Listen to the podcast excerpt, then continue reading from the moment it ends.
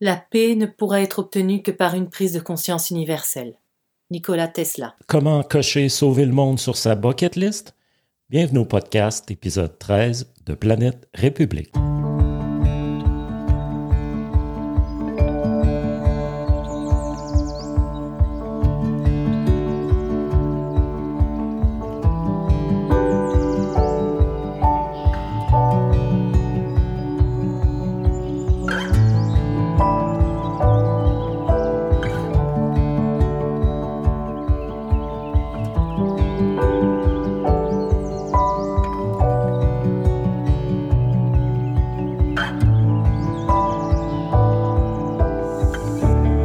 Histoire du mouvement planétariste, huitième et dernière partie.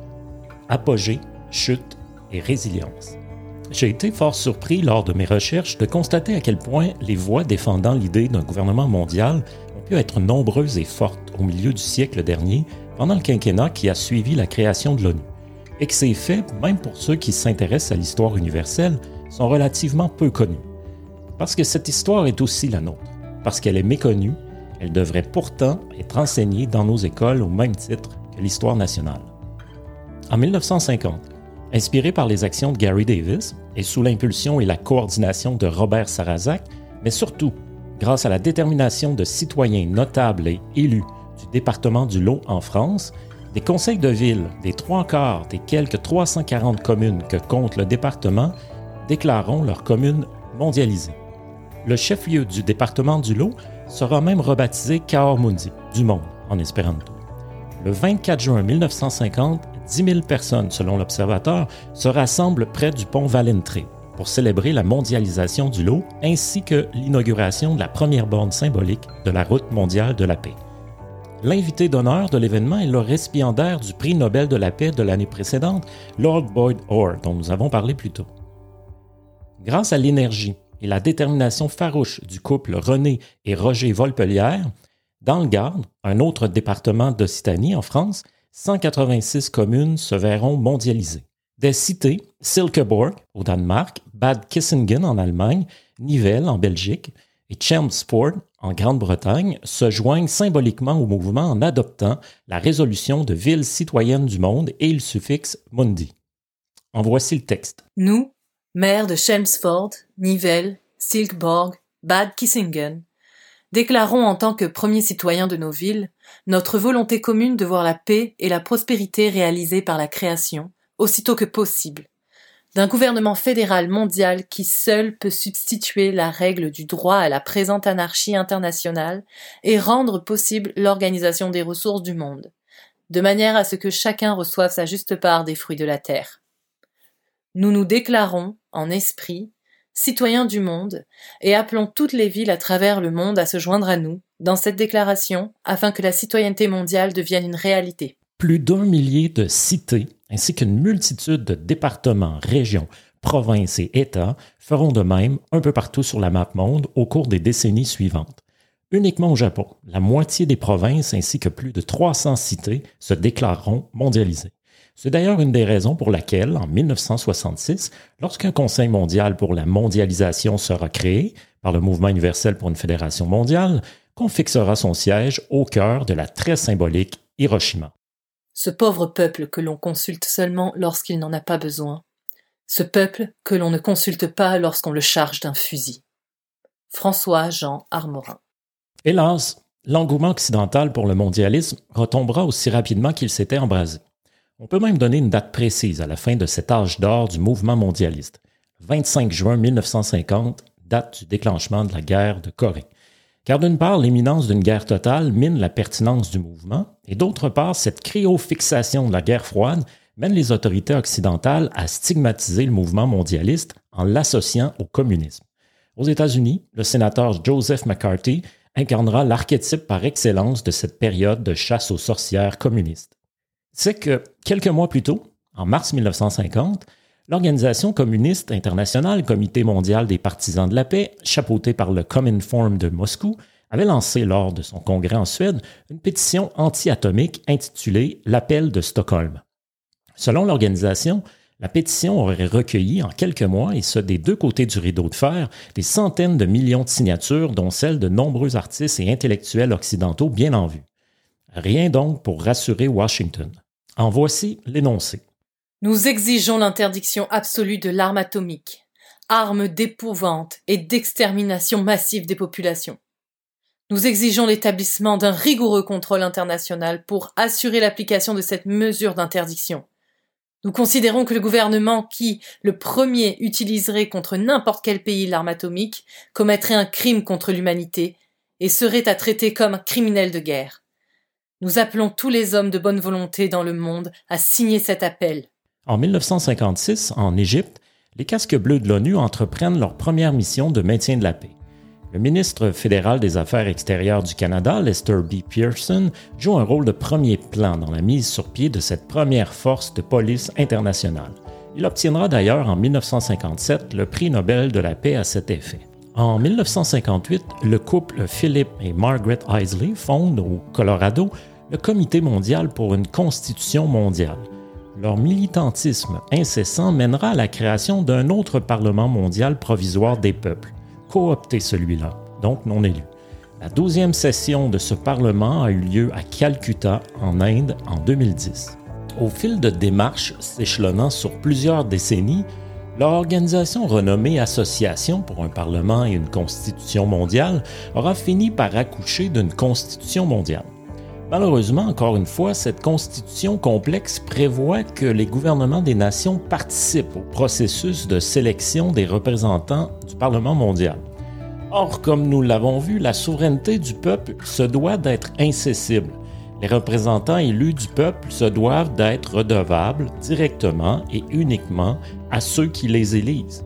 Nous n'accepterions pas que des paliers inférieurs de gouvernements nationaux, tels des municipalités, provinces, départements, districts ou États, choisissent les représentants des paliers supérieurs.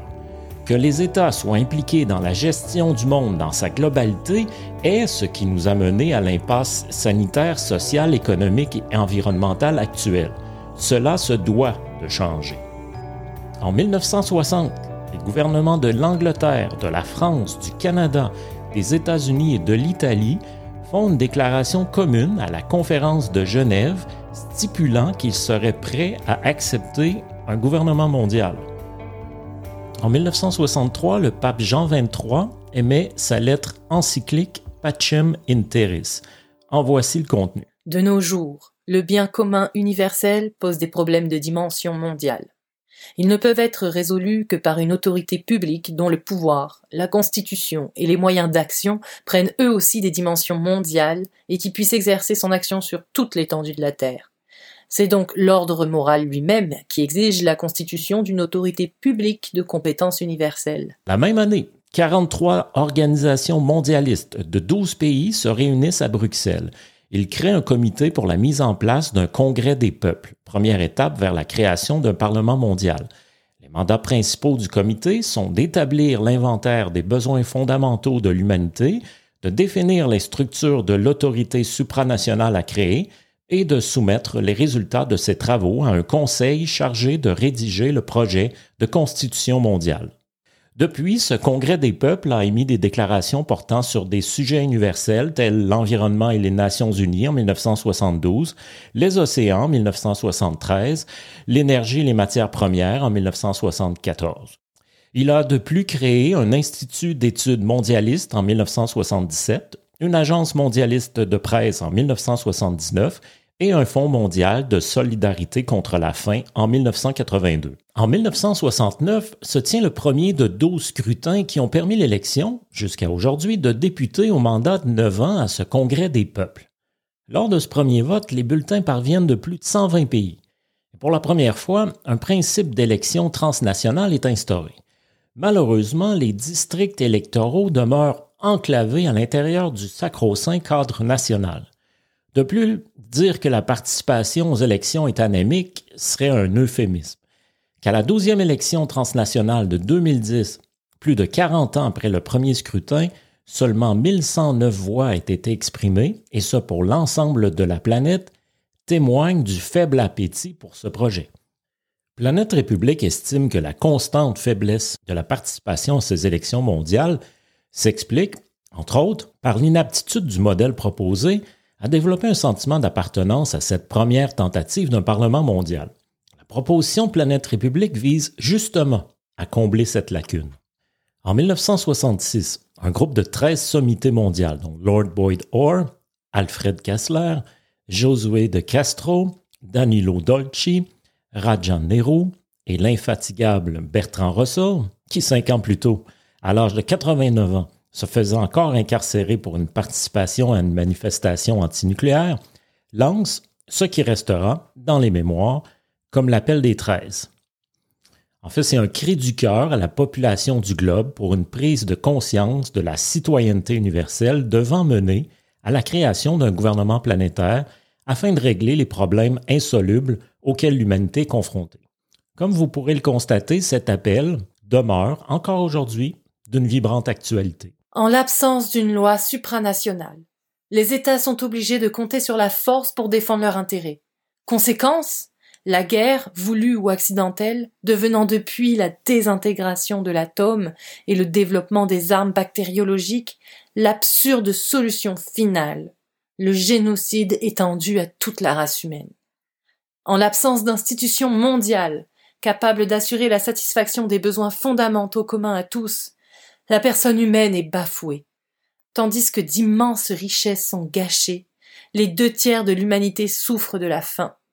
Les progrès de la science et de la technique rendent pourtant possible l'organisation d'une communauté mondiale où régnerait la paix et l'abondance, où les libertés fondamentales seraient garanties aux individus, aux peuples, aux nations. Pourquoi n'en est-il pas ainsi? Parce que les gouvernements, hypnotisés par leur devoir de faire primer les intérêts nationaux de leur pays, loin d'accepter les transformations nécessaires, entrave même l'action des institutions internationales créées pour défendre la paix universelle et servir l'homme. Le salut, alors, ne peut venir que du peuple du monde, des individus qui le forment, de chacun de nous. Le premier acte, simple mais efficace que nous invitons chacun de vous à accomplir, comme nous l'avons fait nous-mêmes, c'est de vous enregistrer comme citoyen du monde. Le second pas que nous ferons ensemble, si vous êtes assez nombreux à répondre à notre appel, sera d'organiser sur une base transnationale l'élection de délégués chargés de défendre la cause de l'homme, d'exprimer les revendications du peuple du monde, et finalement d'élaborer la loi du monde pacifique et civilisé. 1968. Conscient que le monde est un ensemble global dont les parties sont interdépendantes et qu'une croissance économique et démographique sans fin dans un monde fini est une utopie, un industriel italien et un scientifique écossais s'unissent afin de créer un groupe de réflexion sur les problèmes complexes auxquels doivent faire face toutes les sociétés, tant industrialisées qu'en développement. Baptisé ainsi en raison du lieu de sa première réunion en 1968, le Club de Rome réunit des scientifiques, des économistes, des fonctionnaires et des industriels de 52 pays. En 1970, il commande au MIT, Massachusetts Institute of Technology, la première étude globale sur les dangers pour la Terre et l'humanité de la croissance économique et démographique sans fin que préconise le modèle économique mondial actuel. La publication, deux ans plus tard, du rapport Les limites à la croissance, aussi appelé Meadows, bénéficiera d'un retentissement mondial de par ses constats cataclysmiques quant à l'avenir de la planète et de l'humanité. Le 22 avril 1970, aux États-Unis, est célébrée pour la première fois la Journée de la Terre. La célébration deviendra mondiale dès 1990. En 1974, lors d'un colloque international de scientifiques à la Sorbonne, est fondé le Mouvement universel de la responsabilité scientifique. L'organisation indépendante cherche à harmoniser le savoir, l'objet de la science, le pouvoir, phénomène de société, et le devoir, obligation de la conscience morale individuelle ou collective. En 1975, à l'occasion du 30e anniversaire de la naissance de l'ONU, renaît à San Francisco The Association of World Citizens. Depuis, l'ONG promeut la paix, le désarmement ainsi qu'une réforme démocratique de l'ONU afin d'atteindre le Parlement mondial. Ne constituant pas une menace à sa pérennité, ceci expliquant peut-être cela, elle est une des rares organisations mondialistes jouissant d'un statut consultatif auprès de l'ONU. En 1983 se tiennent les premiers Jeux mondiaux de la paix. Moins axés sur le nationalisme que les Jeux olympiques modernes, ces rencontres humanitaires, sportives, culturelles et économiques visent à favoriser la tolérance entre les hommes afin de servir la paix de demain. En 1991, Dieter Heinrich lance l'idée d'une Assemblée parlementaire des Nations unies, l'UNPA. Son idée de transformer l'Assemblée de l'ONU en Assemblée parlementaire demeure encore à ce jour prédominante dans le milieu de la militance fédéraliste et mondialiste, singulièrement du fait que ce serait le scénario d'instauration d'une gouvernance mondiale le plus facilement atteignable. Malencontreusement pour cette militance, l'ONU est au 21e siècle ce que le concert des nations était au 20e. La vie sur Terre a désespérément besoin d'une institution internationale ayant la capacité de répondre aux défis de son temps. En 1996, le fils de Gary Davis, Troy, crée la Fondation des citoyens du monde, un think tank s'intéressant aux principes de la citoyenneté universelle. Depuis 2003, Democracy Without Borders, une ONG allemande basée à Berlin, participe à la construction d'un comité international pour la représentation démocratique des citoyens du monde au sein des institutions de gouvernance mondiale, dont l'ONU. Andreas Bummel, son cofondateur et directeur, a coécrit en 2018 un excellent livre sur la nécessité d'un Parlement mondial, World Parliament Governance and Democracy in the 21st Century. L'organisme a lancé en 2007 une campagne internationale pour l'établissement d'une Assemblée parlementaire des Nations Unies. En 2004, à la Maison de la citoyenneté mondiale de Mulhouse en France, les représentants de 12 organisations mondialistes fondent l'Assemblée consultative auprès du Congrès des peuples, l'ASCOP. Son objectif est de fédérer sous un même parapluie la pléiade d'organismes défendant le mondialisme à travers le globe afin d'en décupler le rayonnement. L'ASCOP, aussi appelée Assemblée des citoyens du monde, est actuellement constituée d'une centaine d'organisations d'un peu partout dans le monde. La même année, dans la même mouvance et par les mêmes acteurs, la Coalition pour un Parlement mondial est créée. En 2005, à Lucknow, en Inde, naît le Mouvement mondial pour une démocratie planétaire. Personne ne veut entendre parler d'institutions réellement supranationales, parce qu'elles remettraient en cause la souveraineté virtuelle des pauvres et l'impérium très réel des riches. Jacques Attali. Je souhaitais également vous partager une initiative originale qui, quoiqu'elle participe de l'individualisme exacerbé de notre époque, poussé même à son paroxysme, génère néanmoins une réflexion intéressante sur le cosmopolitisme. En 2006, Mani Neira, citoyen britannique d'origine espagnole, décrète rejeter l'autorité de tout gouvernement sur sa personne, du fait qu'il n'y a pas expressément et personnellement consenti.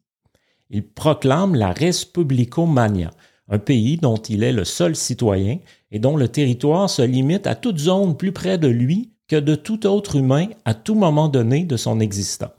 À titre d'exemple, ce territoire dans le métro de Londres aux heures de pointe n'est que de quelques centimètres, mais dans les Landes d'Écosse, il pourrait être de plusieurs kilomètres. Il dote cette république d'une constitution, d'une capitale, d'un hymne, d'une langue officielle et d'un drapeau. Il constitue un gouvernement dont il occupe tous les postes. Dans une démarche tout à la fois anarchiste et cynique, il invite à réfléchir sur le sens des frontières, de la citoyenneté et des États tels que nous les connaissons. En 2007, lors d'une session en Belgique, le Congrès des peuples décrète la journée d'équinoxe du mois de mars, journée des citoyens du monde et journée de l'unité mondiale. Depuis 2013 se tient chaque année, à l'automne, une vivotante semaine mondiale d'action pour un Parlement mondial. Pour ne pas diviser la militance, l'organisation de l'événement ne prône aucune proposition spécifique de Parlement mondial. En 2014, parrainé par différentes associations mondialistes, est lancée à l'échelle internationale la Marche des citoyens du monde visant l'avènement d'une gouvernance par une réforme de l'ONU. Voilà, c'est tout pour l'épisode 13 et dernier épisode portant sur l'histoire du mouvement planétariste. Merci à Magali Roland d'avoir prêté sa voix aux citations. Le thème musical du podcast est la pièce Who Would Have Thought de l'artiste Crow Wonder. Elle est une courtoisie libre de droit disponible sur Free Music Archive. Trouverez sur la section blog de planetrepublic.org, tel qu'écrit sur le logo du podcast, le texte du podcast et ses références, ainsi que d'autres textes. Vous trouverez également sur planetrepublic.org les liens pour devenir membre, acheter le livre en version e-book ou encore faire un don.